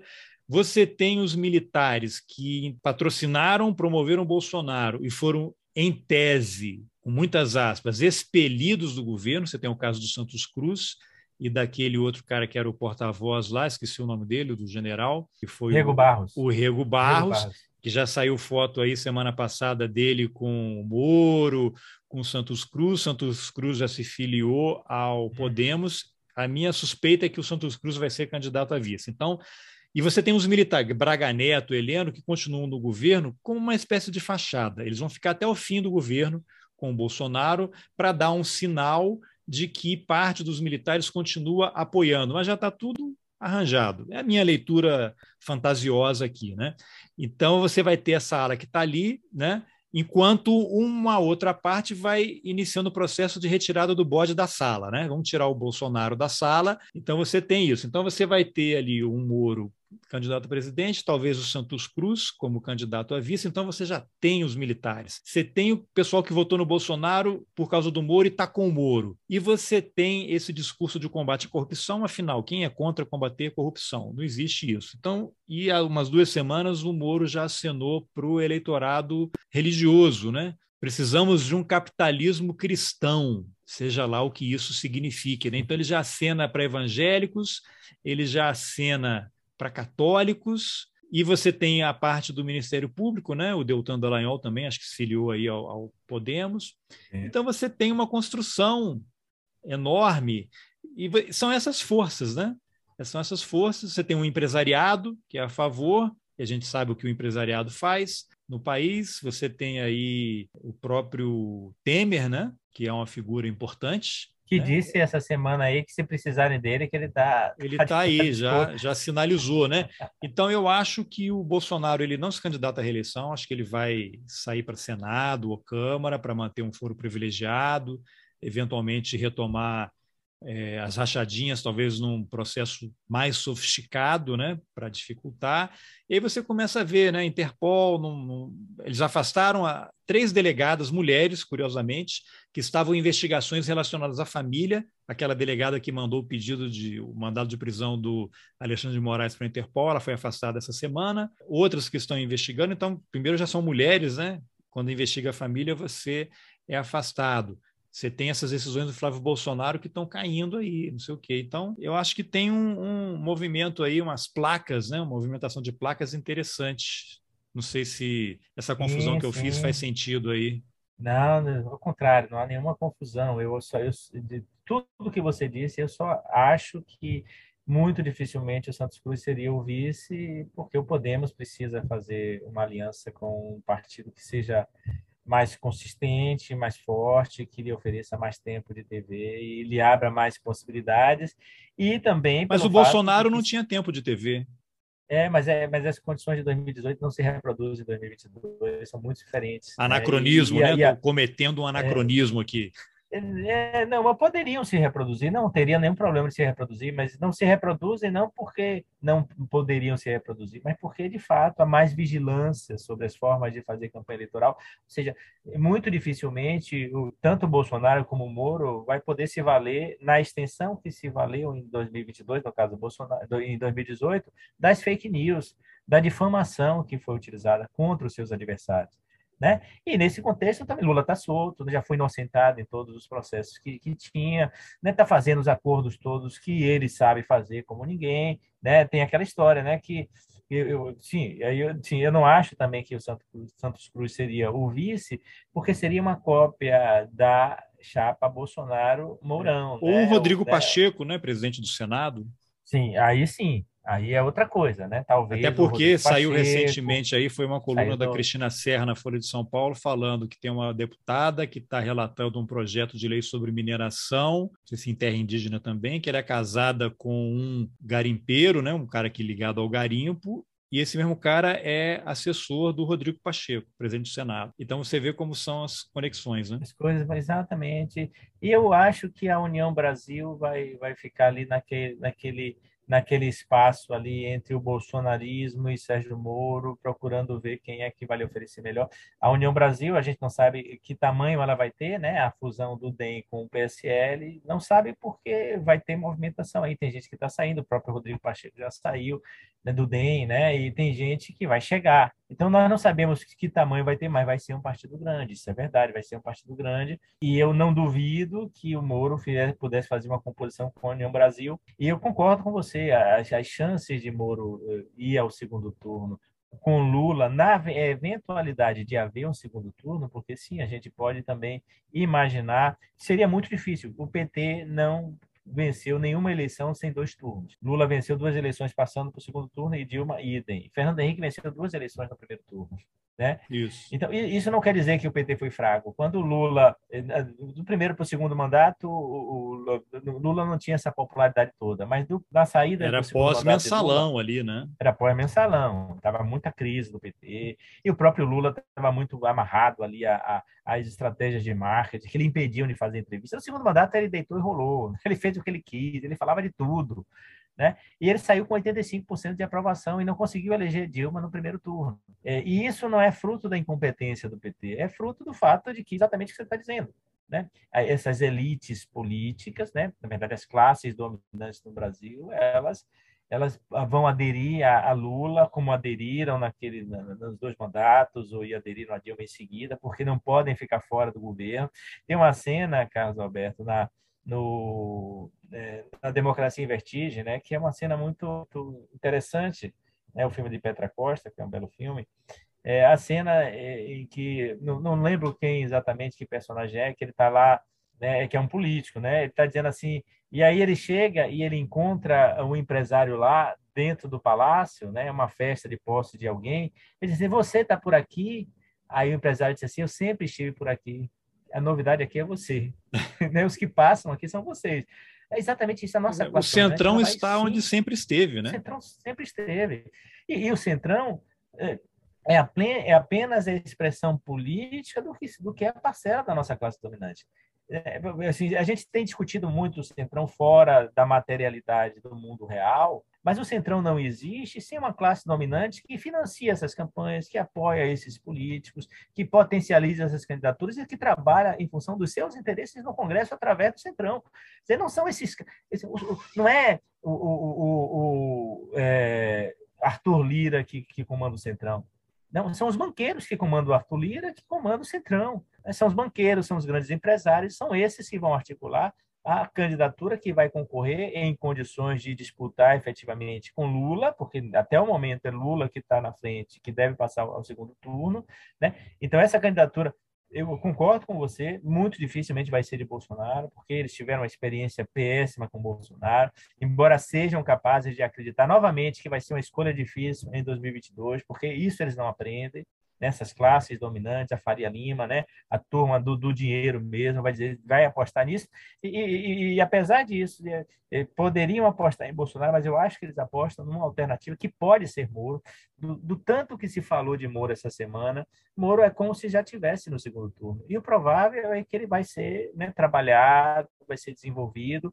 Né? É, não, não sabemos ainda o teto de votos que ele tem, né? porque ele certamente vai, vai ter um teto ali, ele tem ainda gordura para criar, né? e essa gordura, uma parte vai ser tirada de Bolsonaro e uma parte vai ser adquirida em função do antipetismo que vai recrudescer. Não da forma como aconteceu em 2018, mas o antipetismo existe, não é novidade, não existiu nos governos Lula, existe desde 1980, quando foi fundado o Partido dos Trabalhadores, porque é uma característica do anticomunismo que atravessa as gerações no Brasil todo.